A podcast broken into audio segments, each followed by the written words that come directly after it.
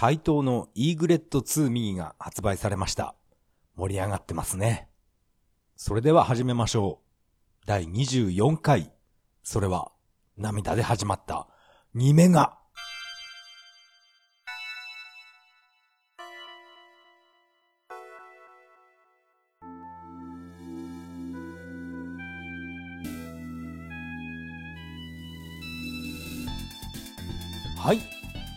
改めましてこんばんは。タカと言います。よろしくお願いします。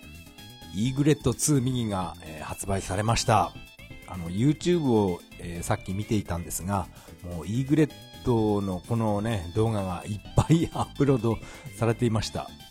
みんな必ずあの、開封の儀っていうのを、あの、撮影して、それをね、配信してるんですね。正直、あの、私はあの、開封の儀はいらないんで、早くゲーム画面が見たいなっていうね、そんな、えーせっかちな性格をしています。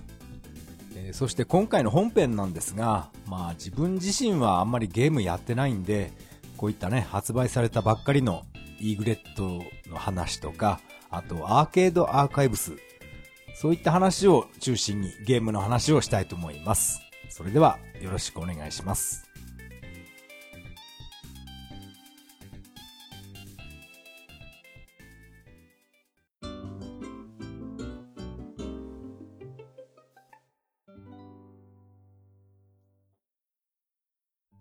はい。ここからが本編になります。今回のゲームの話はですね、えー、イーグレット2ミニが中心かな。あの、アーケードアーカイブスのドラス、ドラゴンスピリットもかなり盛り上がってるんで、そっちもね、ね 興味があります。まあ、どちらも買ってないんですが、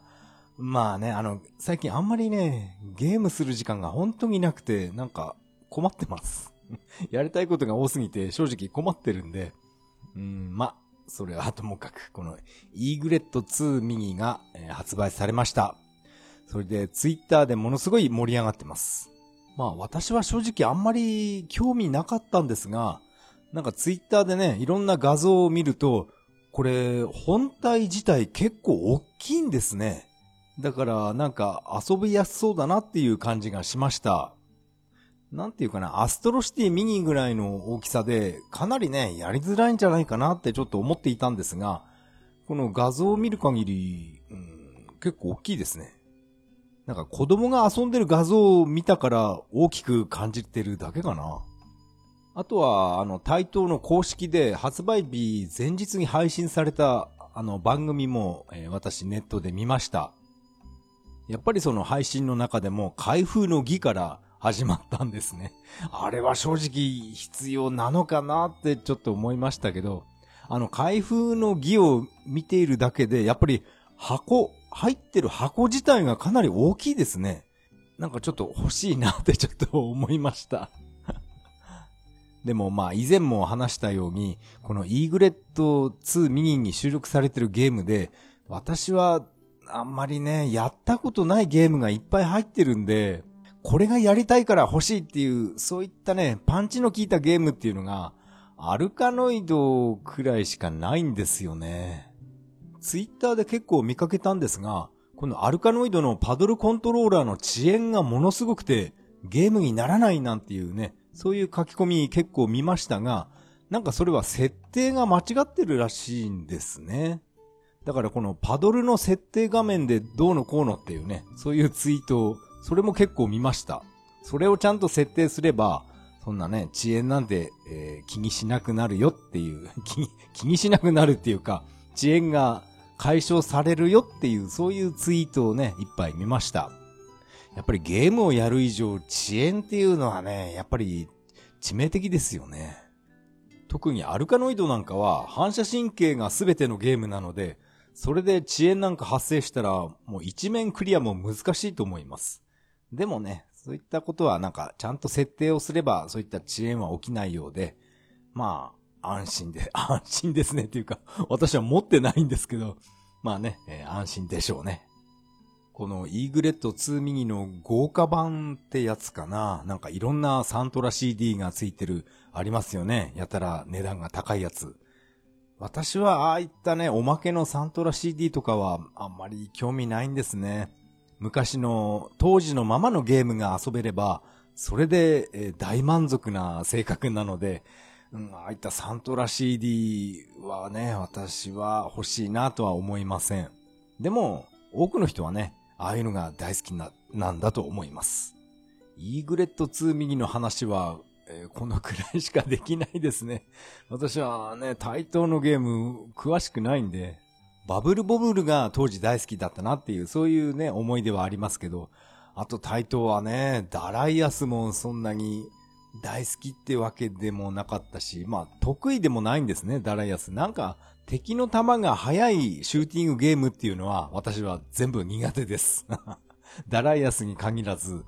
えっ、ー、とね、敵の弾が速いっていうのは究極タイガーとか、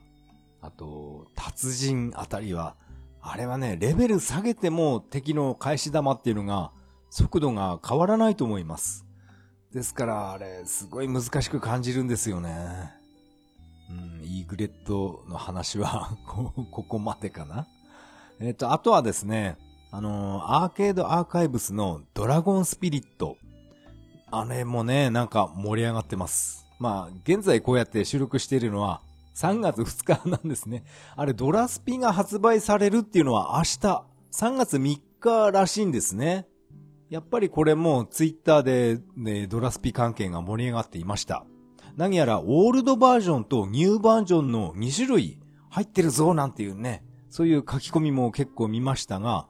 えー、ドラゴンスピリットのこのオールドバージョンとニューバージョンって何が違うのか私はわかりません。そんなにガラッと変わってしまうほど何か違いがあるんでしょうか？えー、私は、うん、ドラゴンスピリットあんまりやらなかったのでわかんないんですよね。アウトランで言うと、国内バージョンと海外バージョンの違いみたいな、そんな感じなのかな？ドラスピのこの2種類っていうのは。えー、全く、えー、見当がつきません。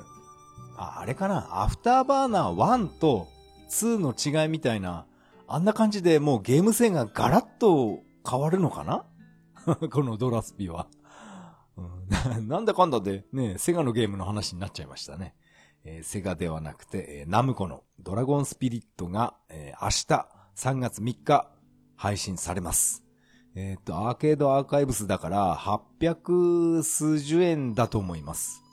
うん、ニンテンドースイッチと、えプレステ4だったかな。うん、スイッチ、しばらく起動させてないんですよね。まあ、これは、スイッチはね、断捨離するわけにはいきませんから、うん、まあ、この、断捨離の話はね、えー、雑談コーナーで 散々したいと思います。えー、ニンテニンドースイッチは、えー、断捨離はしません。ナムコが本当にいろんなアーケードゲーム出してきましたね。このアーケードアーカイブス。源平東馬伝。まあ私はあれがね、もう大満足なんですが、源平が出て、あとまあ明日ですね、ドラゴンスピリットが出て、あとベラボーマンとね、妖怪道中記、まあまあベラボーマンはまあ、あんまりね、プレイししなかったからいいんですけど、特に妖怪道中記はぜひ出てくれないかなって思ってます。でも私は当時、えー、散々妖怪道中記プレイしましたけど、エンディングを見たことは一度もありません。え確かね、えー、私は竜宮城へ行ったこともないですよ。だから、レベル的にはね、すごいね、レベル低いです。この技術のレベルが。全然ゲーム上手くないんですけど、なんかあの妖怪道中記っていうゲームは惹かれるものがありました。あとね、これはね、えー、どのポッドキャストだったかな ?DSK48 で言ってたのかなこういったゲームでため打ちができるえー、ゲームっていうのは、この妖怪道中記が初めてじゃないかみたいなことを、なんかちらっと聞いたんですよね。妖怪道中記か、あと R タイプ。まああれはシューティングですけど、あれもため打ちできますよね。確かあれ、え、っと、発売っていうか稼働時期が1986年で一緒だったと思います。もしかしたら妖怪道中記の方が数ヶ月単位で早いのかな。だから、このため打ちってていうね、このシステムがものすごい斬新に感じたって、えー、確かあのポッドキャストで聞いたような覚えがあるんですよね。あの DSK48。いや、面白いですね。なんか まだハマってます。確かにため打ちできるゲームっていうと、うん、妖怪道中記、あれ、レバー下に入れるとね、あの、主人公のタロスケがパワーを貯めるっていうか、なんか、気合を貯めるんですよね。そして、えー、ボタンを押すとものすごい、えー、ため打ちができるっていう、そういうシステムになってます。R タイプなんかもね、まあ似たような感じですよね。攻撃、攻撃ボタンをずっと長押しすると、えー、エネルギーが溜まって波動砲が撃てるっていうシューティング、えー、シューティングゲームです。なんか今日は、なんかちょっと息切れしてますね。さっきまで筋トレやってたんでまだ、えー、呼吸がね、えー、整っていません。ご了承ください。で、えー、話は戻りまして、このナムコシリーズですね。えー、妖怪道中記、ぜひ、え、配信してほしいです。お願いします。あとはゲームの話っていうと、え、何やら、任天堂の 3DS、あと Wii U ですね。それの、え、バーチャルコンソールがサービス終了になるそうです。サービス終了する前に、あの、面白いゲームをぜひ買っておこうっていうね、そういう YouTube 動画いっぱいアップロードされています。そこで私が一番、えー、気になったのは、まあ Wii U 本体は私はもう手放してしまったので持ってないので、私は Nintendo 3DS はまだ持ってます。それで 3DS の、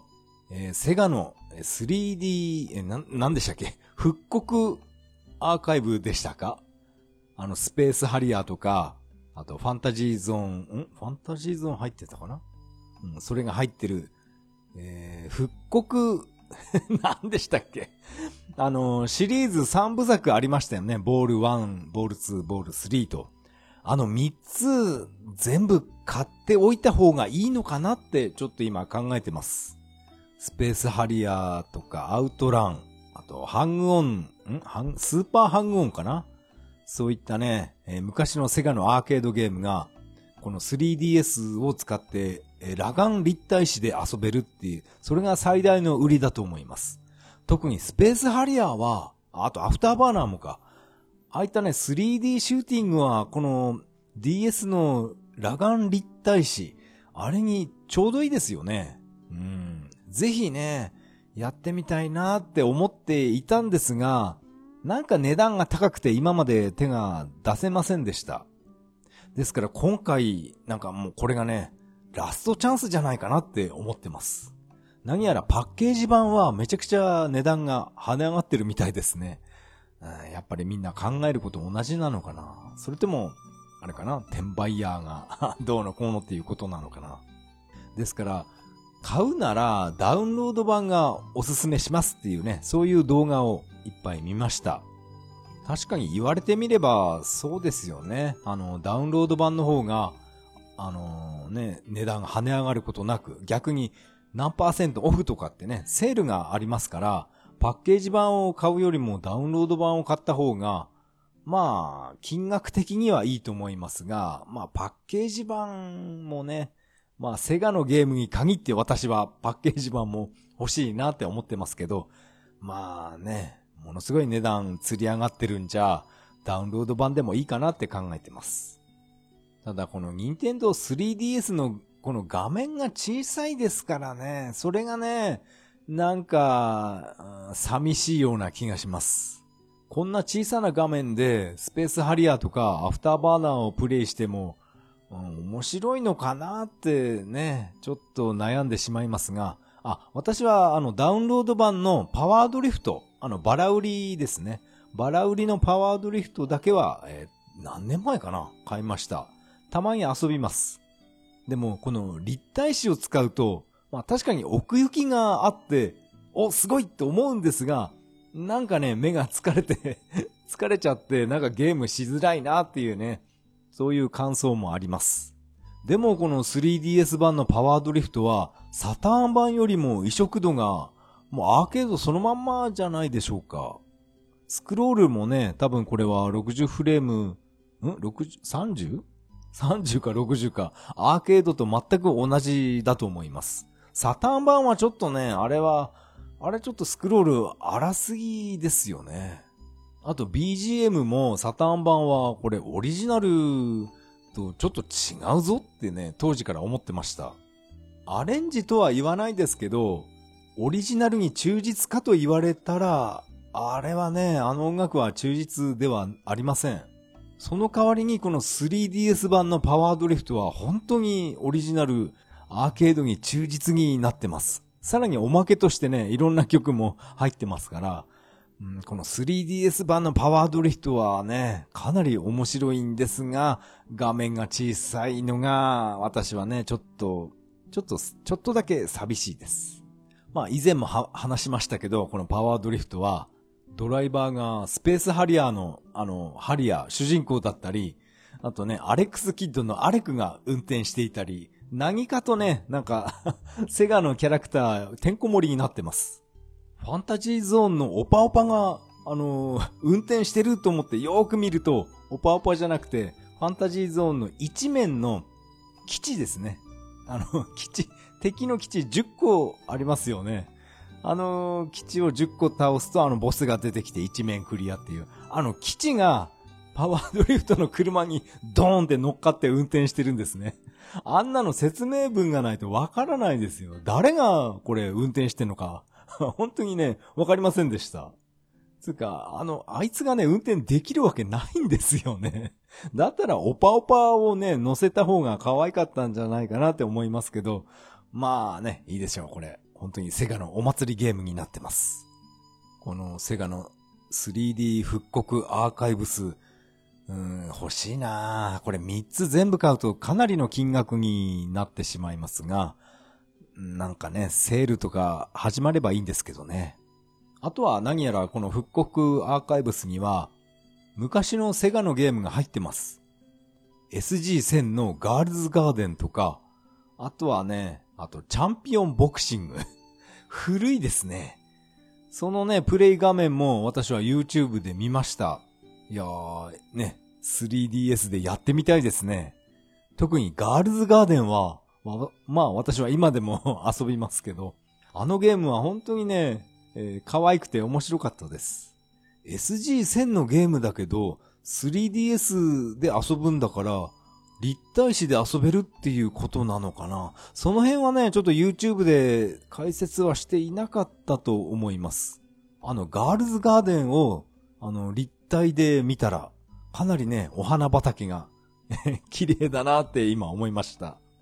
まあちょっとだけこのガールズガーデンっていうゲームの内容を説明しますと、主人公は女の子なんですね。女の子を操作して、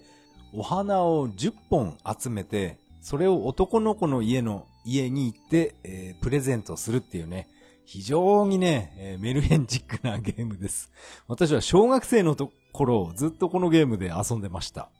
このゲームを作ったのは、あの、ソニックを開発したあの、中裕二さんですね。あの、お酒飲んで酔っ払って顔真っ赤になった。あの、中裕二さんの、えー、デビュー作がこのガールズガーデンになります。あともう一つの、えー、このチャンピオンボクシングは、あのセガの鈴木優さんの、えー、デビュー作品になります。あの人がね、このチャンピオンボクシング 作ったんですね。伝説の人ですからね。このチャンピオンボクシングをプレイするときはもう正座で遊ばないといけませんね。まあ正座はしませんけど、それくらいの気持ちで遊ばないといけないと思います。あと、これは違う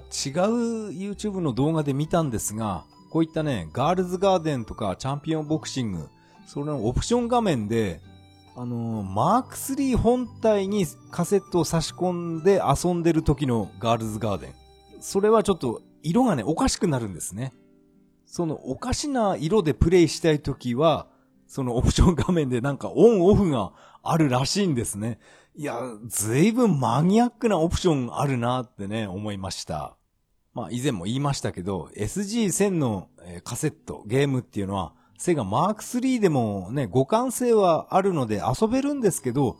この色がどうしてもね、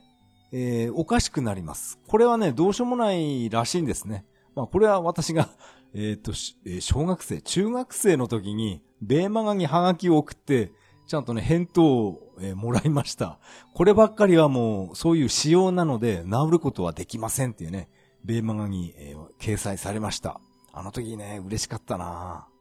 なんか難しいことはわかんないですけど、ゲームは互換性あるけど、このカラーのね、色の互換性はないっていうことなんでしょうね、簡単に言うと。そう、色はおかしいけど、ゲームできるんだからいいじゃんっていうね。そういうことだと思います。でも、ね、やっぱりね、もう何十年も SG 戦本体で、このガールズガーデンとか、まあ、スターフォースなんか遊んでいましたから、それをマーク3に差し込んで遊ぶと色が全然違うんで、なんかものすごい違和感を感じます。場合によっては、あの敵の弾が見づらくなったり、そういうね、不具合もありますから、まあこれはしょうがないって言えばしょうがないんですけど、こういった回避不可能な不具合を、えー、それもそのまま移植するっていうね。一体どういうことなんでしょうかね。この変な色でプレイしたいっていう人も、もしかしたらいたのかなこの収録されてるおまけゲームっていうのは、ガールズガーデンと、このチャンピオンボクシングしか私は知らないんですけど、他にも何か隠れてんのかななんかそっちの方が気になります。まあ今言ったスターフォースなんかもね、SG1000 のスターフォーク、スターフォースが入ってたら嬉しいですね。スターフォースとか、あと SG1000 のザクソンもね、あれも好きだなまあこういったね、SG1000 のレトロゲームの話になってしまうと、私はね、前回みたいに何時間も喋ることになってしまうんで、まあこの辺にしまして、この 3D 復刻アーカイブス。これね、3本とも全部買うべきなんじゃないかなって今、うん、それはね、まあ、決断はできないですけど、今、えー、悩んでます。ゲームの話はこんな感じかな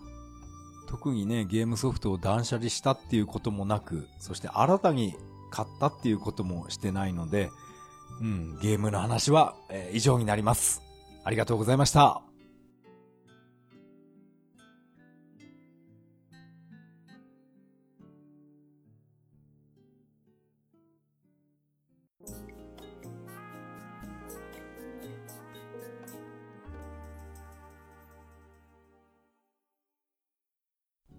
はい。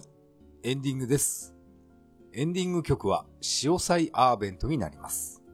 第24回目の配信、いかがだったでしょうか？今回は、イーグレット2右のこのゲームの話を中心に、えー、他のゲームの話もしてみました。イーグレット2右。もうちょっと値段が安ければね、買いやすいんじゃないかなって思いました。私はまあ以前から言ってますけど、ああいったね、ミニ筐体はあんまり、あんまり関心がなくて、あの、カプコンのね、アーケードスタジアム。あんな感じのね、配信方法の方が私は個人的に好きです。このカプコンのアーケードスタジアムの第2弾のこの話は一切出てきていませんが、えー、出さないのかな？エグゼとエグゼスとかもう一回ね、やりたい気もしますけどね。プレス版売らなきゃよかったのかな？まあいいか。ここでメッセージを紹介したいと思います。ツイッターのハッシュタグからいただきました。あなたと私プラス誰かと誰かのゲーム話さんからいただきました。ありがとうございます。オフ会お疲れ様でした。楽しんでいただけたようなので何よりです。そして配信にはお腹の音は拾ってないのでご安心ください。自分が帰った後、サラマンダークリアしていたのですね。そんなことが展開されていたとは、といただきました。誰かと誰かのゲーム話さん、ありがとうございます。いや、本当にね、えー、ありがとうございます。このポッドキャスト公開収録、本当に面白かったですね。そして収録の後のこのミニオフ会みたいなね、ゲームセンターへ行ってみんなで遊ぶっていうね、このミニオフ会もね、本当に楽しかったです。いい思い出になりました。このお便りにもありますが、私はずっとね、お腹がグーグー鳴っていたので、これ録音されてるんじゃないかな、どうなのかなってずっと心配していました。まあこのお腹の音はね、えー、録音されていなかったようなので、えー、一安心しました。あと、やたらね、私が調子が良かったこのサラマンダーですね。まさかのノーミスで2周目に行くっていうね、人生で2回目ですから、2周目の3面、3面まで行ったかな ?4 面だったかな？まさかあそこまでね、2周目まで行くとは思いませんでした。一人で黙々とサラマンダープレイしていたので、その間ね、皆さん、えー、なんかね、解散してしまったようで、なんか、なんか、申し訳なかったなって思いました。でも、この日はね、本当に楽しいね、公開収録でした。パーソナリティのもちおさんとカステルさん、本当にありがとうございました。えー、次のメッセージは、たけさん、えー、ありがとうございます。えー、第23回、ドキ、セガだらけのゲーム総選挙会拝聴ギルガメッシュナイト、細川文江、好き好きスー、飯島愛、内緒で愛愛、涙が出るくらい懐かしいですね。ギルガメは男子中高生のニーズによく答えてくれたいい番組でした。えー、竹さんのメッセージがまだ続きます。うわぁ、すごい時代だ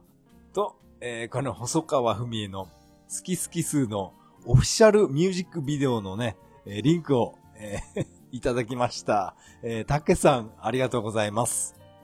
いやー、やっぱりね、この竹さんも、このギルガメッシュナイト、え、ご存知でしたか？そしてね、この細川文江の好き好き数のね、この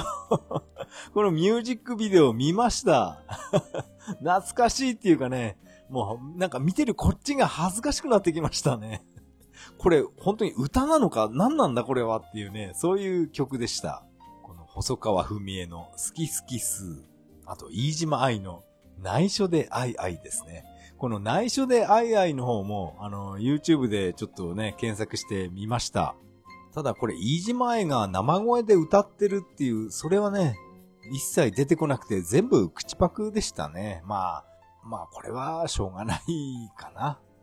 あと YouTube で飯島愛の、えっと、ディア女子高生っていう曲も出てきて、うわ、懐かしいってね、一人で 一人でテンション上がってね、YouTube 見入ってしまいました。確かギルガメシュナイトの新エンディングテーマにもなったと思います。このディア女子高生。いや、この曲もね、えー、懐かしかったですこうやって YouTube で検索するまでは、すっかりね、この曲のことを忘れていました。内緒でアイアイの方は、まあ、シングル CD 買ったぐらいなので、ずっとね、覚えていたんですが、このディア女子高生っていう曲のことは完全に忘れていました。いや、検索すれば YouTube で何でも出てくるもんですね。ギルガメッシュナイトの夜食万歳のコーナーとかね、ありましたね。あと、な、なんで、なんだっけな、あの、ツボを押す、カイロプラ、プラクティックっていう、あのコーナーもありましたよね。あれ、あれやばいな今はね、絶対放送できませんから、あの女性がね、あの胸丸出しで、あれ、透明なアクリル板のところにね、うつ伏せになって、それを真下からカメラで映すっていうね、わけわかんないですよね。なんかこういう昔のテレビ番組の話もなんか盛り上がりそうですね。まあ私は昔もうテレビばっかり見てましたから、まあ昔はね、インターネットもなくてテレビしか、まあ娯楽がなかったって言えばそれまでなんですが、あの、川口博士の探検隊シリーズとか、あと、な、なんだろうな、珍しい番組で、ザ・ガマンっていう番組、誰か知ってる人いませんか？ひたすら我慢する番組なんですね。例えば、水をガブ、ガブ飲みさせて、そしてトイレに行くのを我慢するとか、なんか、わけわかんない番組でしたね。あれ、火曜ワイドスペシャルみたいな感じで、何ヶ月に1回ぐらいでやってたのかなそこまでは覚えてないんですが、ひたすらね、お腹パンパンになるまで何リットルも水を飲んで、そして椅子に縛り付けられて、なんかお腹をパンチするマシーンみたいなのが それがね、ずっとお腹をね、ボコンボコンでパンチするんですね。それで、あの、漏らしちゃう人もいれば、ずっと我慢する、ね、我慢して勝ち残る人もいて、そういうね、なんか危ない番組を見た覚えがあります。ものすごい吹雪の中、あの、ブリーフ一枚にさせられて、えー、我慢するっていうね。あれ何なんでしょうね、一体。あと、全身にバターとか塗って犬に舐めさせるとかはあったような気がしますね。違う、あれは違う番組かな。全身になんか鳥の餌をばらまかれて、それでね、鶏がいろんなとこをつつかれて、それを我慢するとか、そういう見た覚えありますけど、それザ・我慢っていう番組じゃなくて、もしかしたら、スーパージョッキーのビートたけし、たけし軍団がやってたのかな？なんかね、その辺はもう記憶がぐちゃぐちゃになってますが、まあ昔はね、テレビばっかり、私は見ていました。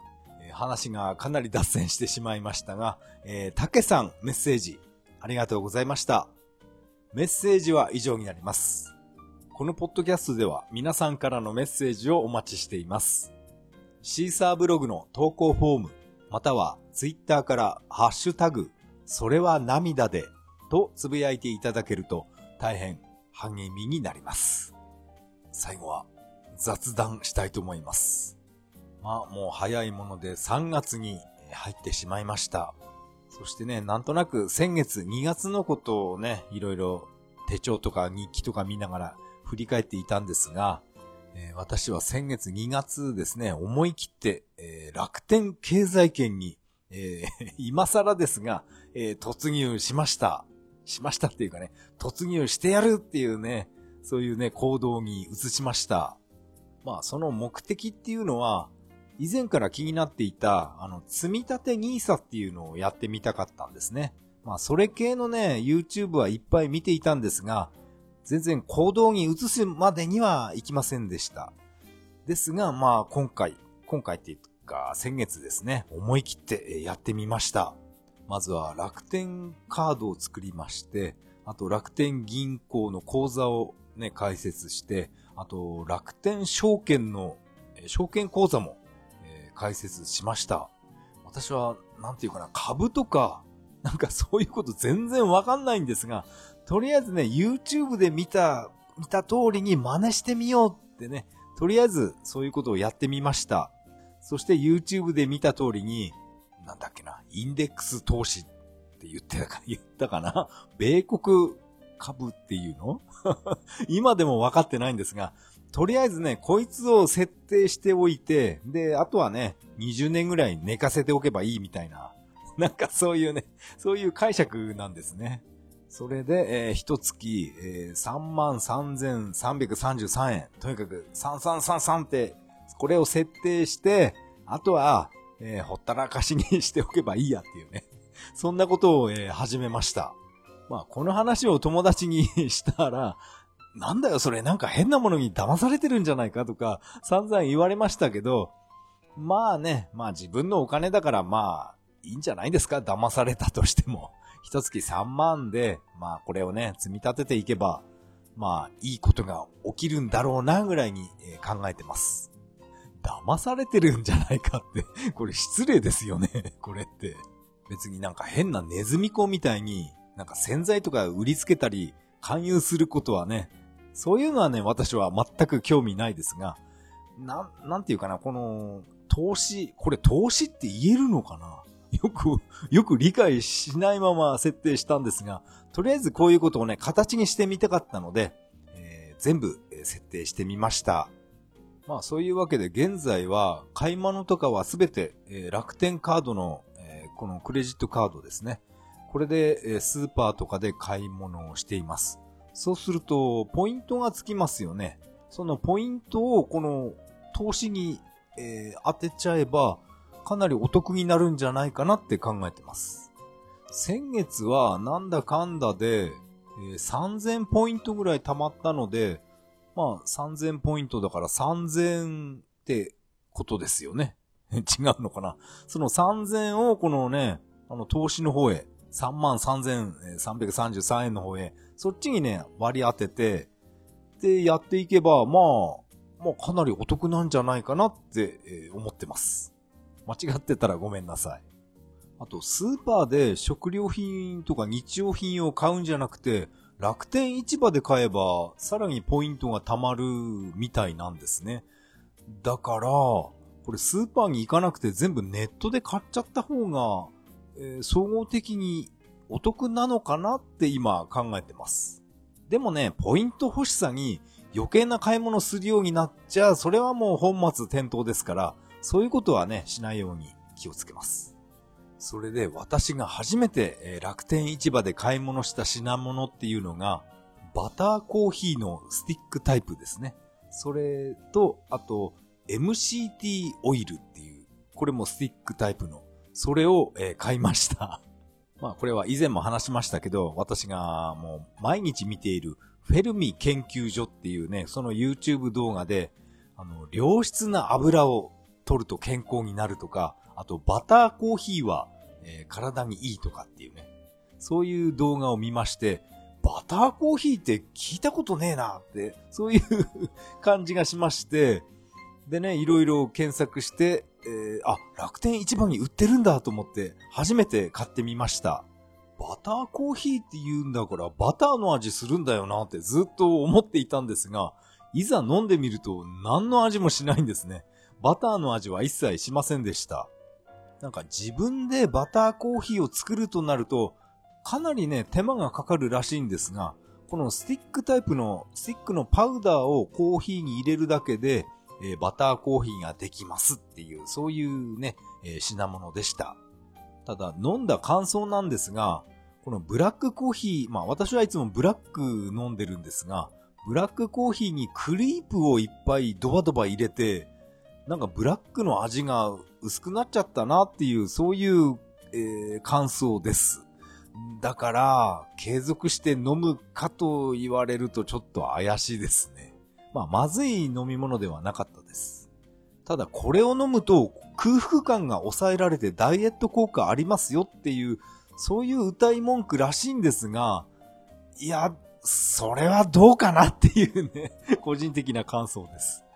私は食欲旺盛なので、全然食欲収まっていません。いつものように朝、ゆで卵を2個食べただけで、で、お昼までずっとお腹がグーグーなってるんですね。全然抑えられてねえじゃねえかって思いながら、えー、ね、仕事してました。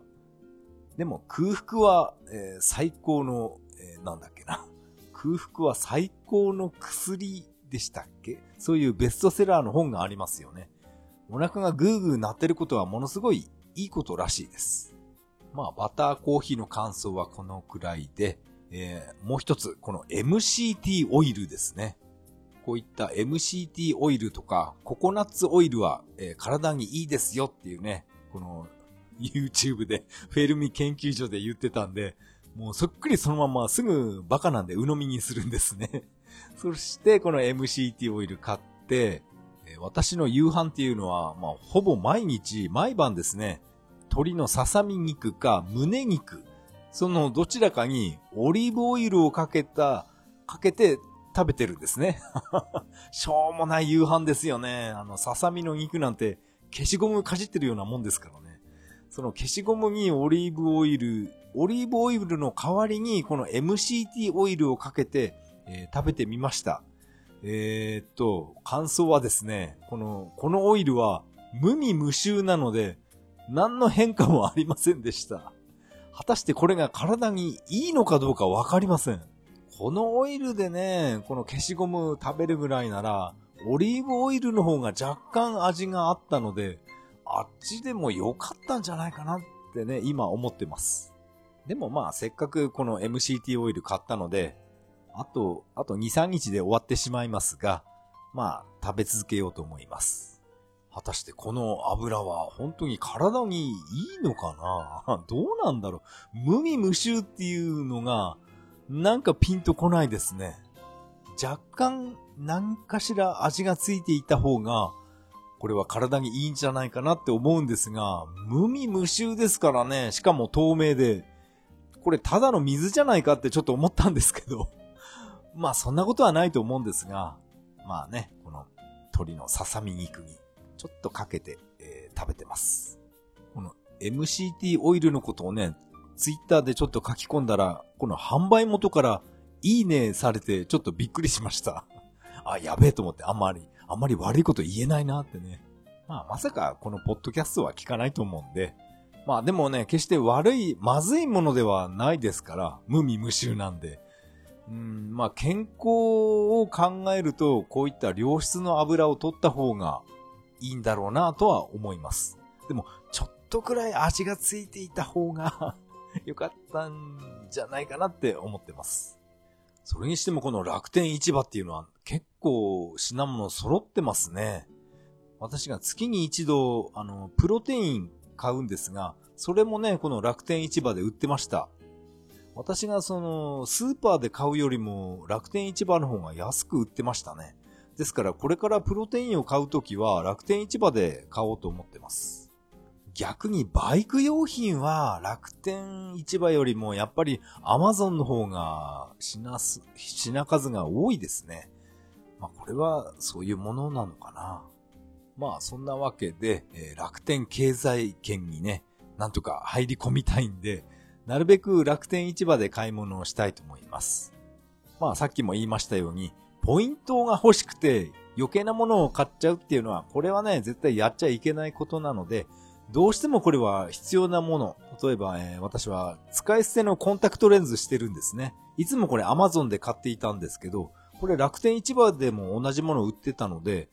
まあ、これは絶対必要、必要なものですから、これからは、えー、楽天市場でこのコンタクトレンズ買いたいと思います。コンタクトレンズでしょ？あと、プロテインも必ず必要で、えー、ああ、それくらいかな、楽天市場。あとは特にね、いいかな。ああと、まあこれは明日到着予定なんですが、楽天市場で、あの、私の乗ってるバイク、バイクっていうかトライク、トゥクトゥクですね。あれのバックブザーを注文したので、明日届く予定になってます。バックギアに入れると、ディズニーの曲がね、な、なんじゃっけ、あの、エスパー伊東のテーマが流れるんですよね。あれを注文しました。あれがですね、えー、ここにカレンダーに書き込みしてありますが、えー、5390円、結構しましたね。えー、これは自分で配線とか私はちょっと苦手なんで、バイク屋さんにね、えー、お願いするので、いくらぐらい工賃取られるのかな。ね、エスパー伊藤のテーマのバックメロディーか、バックブザーか。これが、えー、5390円、えー、楽天市場で、えー、買いました。確かこの買った日は、えー、っと、0と5がつく日はなんかポイントが何倍ですっていうね、そういうキャンペーンやってるんで、それに合わせて、えー、このエスパー伊藤のテーマ買いました。なるべくね、ポイントが高くつく日を狙って買い物するのがね、いいですよね。ゲットしたポイントをそのまんま、あの、積み立て NISA の方へね、丸投げしちゃえば いいでしょ。これで、これでいいんだと思います。まあ、勢いだけでこうやって積み立て NISA スタートさせましたが、本当にこれ、えー、プラスになるのかなってね、ちょっと不安でもありますが、まあ何もしないでね、悩んでいるよりはこうやってね、パパッと行動した方がいいと思います。とにかく私は、あの、仕事したくないんですね。はっきり言ってそういうことなんですよね。仕事、今私はね、派遣社員として、あの、工場勤務してますが、とにかく仕事に行きたくないんです。ですからこういう積み立て NISA とか、こういうことをね、一生懸命自分なりに勉強して、えー、行動しているつもりです。と、YouTube で見たのが、アフィリエイト、まあ、ブログとかですね。それで、えー、生計を立てている人の YouTube も結構何時間も見てましたね。まあ、これもだいぶ前の自分のポッドキャストで言ったと思うんですが、私はあの、ライブドアのブログ、ほったらかしになってたんで、それをね、あの、アフィリエイトに再利用してやるぞっていう、これ何年前だったかな。それもね、ちょっとだけやったことがありました。まあ、その一回だけでほったらかしになってるんですけど、そういうのを再利用させるかっていう気持ちになりました。ライブドアの無料ブログだけじゃなくて、私はサーバー代支払ってワードプレスもちょっと1個ありますから、もうずっと更新してないんで、ね、利用料だけ支払ってるだけで本当にもったいない状態になってるんで、ここを使って、このアフィリエイトか、ブログをね、えー、再スタートさせ、させてやるかってね、そういう気持ちになってます。とにかく、働きに行きたくないんです。はい。ニートになりたいんですよ。私は。ですから、現在はですね、このブログの、ブログの作り方っていうかね、このアフィリエイトサイトの作り方をもう一回、なんかいろいろね、一からやり直してます。自分のこのワードプレスの、あの、作ったページはね、自分でフォトショップで作ったものをただ飾ってあるだけなんで、これを再利用しない手はないなって今考えてます。まあ、一月1000円ぐらいサーバー代払ってますから、これ何も使ってないのもったいないですよね。ですから、ここを、なんとかアフィリエイト専用にしちゃおうかって今企んでます。専用っていうかね、ここに、あの、ポッドキャストの音声とかも多分貼り付けできると思うんですよね。プラグインかなんかで。ですから、この、この自分のね、ワードプレスの自分のページを、えー、今年はどんどん改造していきたいと思います。相変わらずいろんなことにね、挑戦っていうか、首突っ込んでいきますんで、えー、こうご期待してください。インデックス投資の話、あとアフィリエイトの話、あとはですね、あの、私は、まあ毎日 YouTube ばっかり見てるんですが、岡田敏夫の YouTube とか、あと、ひろゆき、2チャンネルのひろゆきとか、ああいったね、有名な人の切り抜き動画っていうのありますよね。その、切り抜き動画で得た収入の何割かを、あの、ひろゆきとか岡田敏夫になんか払うみたいな、そういうシステムだと思います。そういう動画の音声に字幕をつけたり、あと YouTube のサムネイルを作ったりするのならば、これなら、あの、俺にもできるんじゃないかなってね、なんか、そういう思いがありまして、思い切って、なんか、やってみようかなって考えてます。そこで、あの、ひろゆきとか岡田敏夫の場合はですね、まあ、その収益の何パーセントかを、まあ、払わなくちゃいけないんで、まあ、これは、ちょっとね、残念だなって考えていたんですが、よーく考えたら、あの、NHK 党の立花隆投手。あの人は、もう私の動画はもう好きに使ってくれって確か言ってたんですね。それで YouTube で検索してみると、確かに数人だけいました。あの、立花隆切り抜き動画っていうね、やってる人がいたので、これはね、あのー、私はやるしかないなって えー、思いました。まあ、収益化まで行くかどうかは別にして、なんかね、面白いなって感じたので、まあ、これはね、私はもうスタートさせる予定です。YouTube のサムネイル作るのは、このポッドキャストの YouTube 版で、まあ、ずっとやってましたかね。あれ作るのね、かなり面白いんですよね。やっぱり自分はあの、フォトショップで何かね、ちまちまと作ってるのが、ああいた時間がね、私は大好きです。ですから今度は、あの、セガのゲームのサムネイルを作るんじゃなくて、えー、立花投手のね、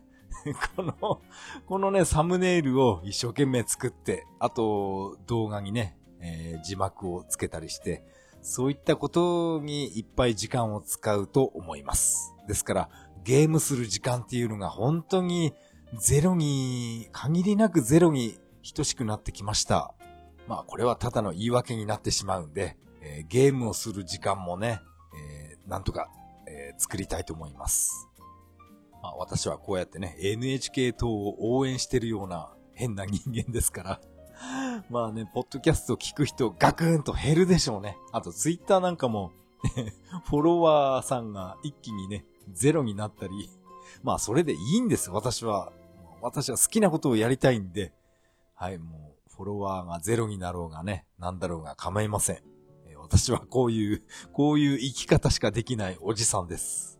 あと何やらこの NHK 党がですね、あのー、チューナーなしのテレビ、まあ要するにモニターですね。これを、えー、売り出すそうです。あの、ドンキホーテのドンキテレビみたいなもんですよね。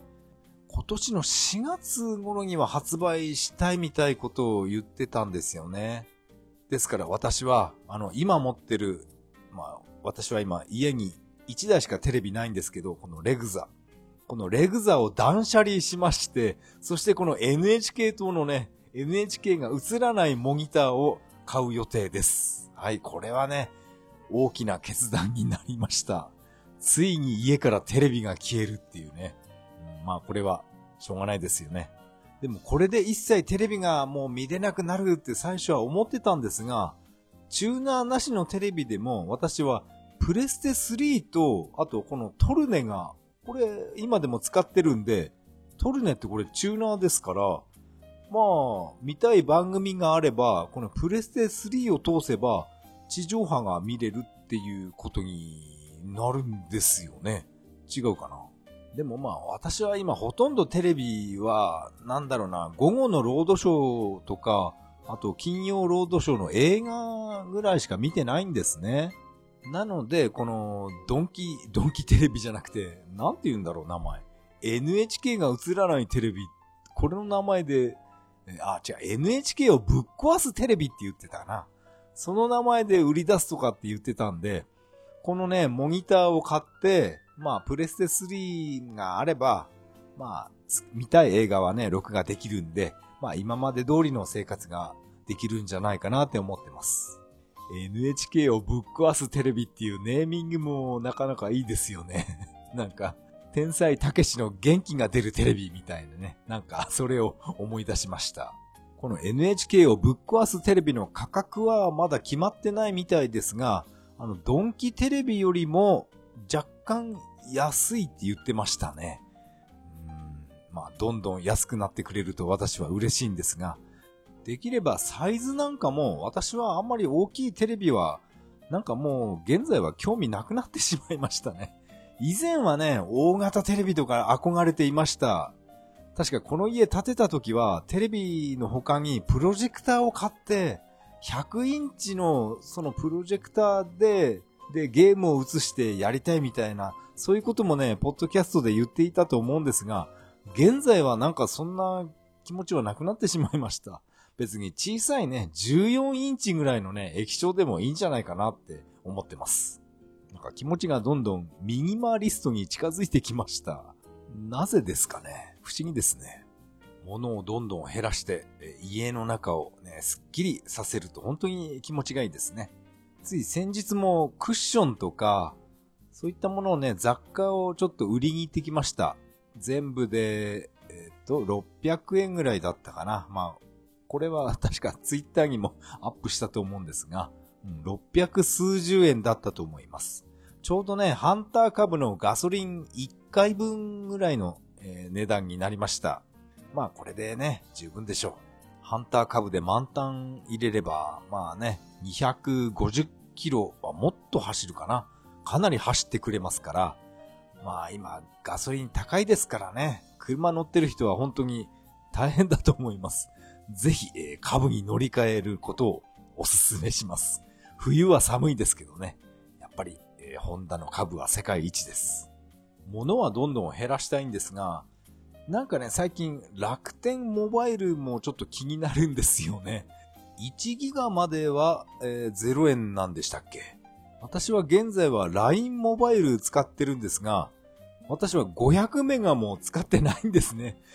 それで、まあ、料金は900円ぐらいかな。だったら、この楽天モバイルに乗り換えれば、自分の場合はずっと0円なんじゃないかなってね、そういうことを考えてしまいます。ただね、私の住んでるこの地域で多分使い勝手が悪いんじゃないかなって思うんですが、まあ私はほとんど電話しませんからね。だから楽天モバイルに思い切って、変更しようかな、えー、ちょっと思ってます。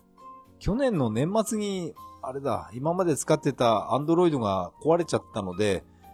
なんだっけな、名前、Oppo っていう、このスマホ2万円ぐらい、1万5千か、買ったばっかりなんですが、これを、これを使ったまま、楽天モバイルって乗り換えできるのかなとか、その辺はね、私はよくわかんないんですよね。あの、SIM カードを入れ替えて、なんか2枚入れて、なんか、なんか使い分けるみたいな、そういった YouTube も結構見たんですが、あれ系はね、なんか難しくてよく理解できません。や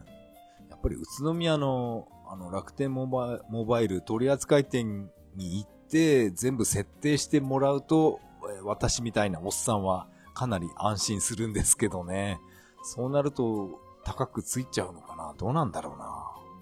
まあ話は戻りますが、とにかく楽天経済圏にね、首を突っ込んでいきましょう。スマホだけじゃなくて楽天電気とかガスもあるみたいなので、こういったものもね、もう身の回りのもの全部楽天にしちゃえば、いっぱいポイントが溜まって、そのポイントを、あの、インデックス投資の方にね、丸投げしちゃえば、お得なのかな？どうなんだろうな？これが正解なのかどうなのかはよくわからないんですが、とりあえずね、そんなことを始めました。楽天経済圏とか、あと、N 国経済圏にね 首を突っ込んでいきましょう。立花隆の切り抜き動画作れるかな？でも字幕入れるぐらいだからね。そんな難しいことじゃないと思うんで、まあ、えー、挑戦してみましょ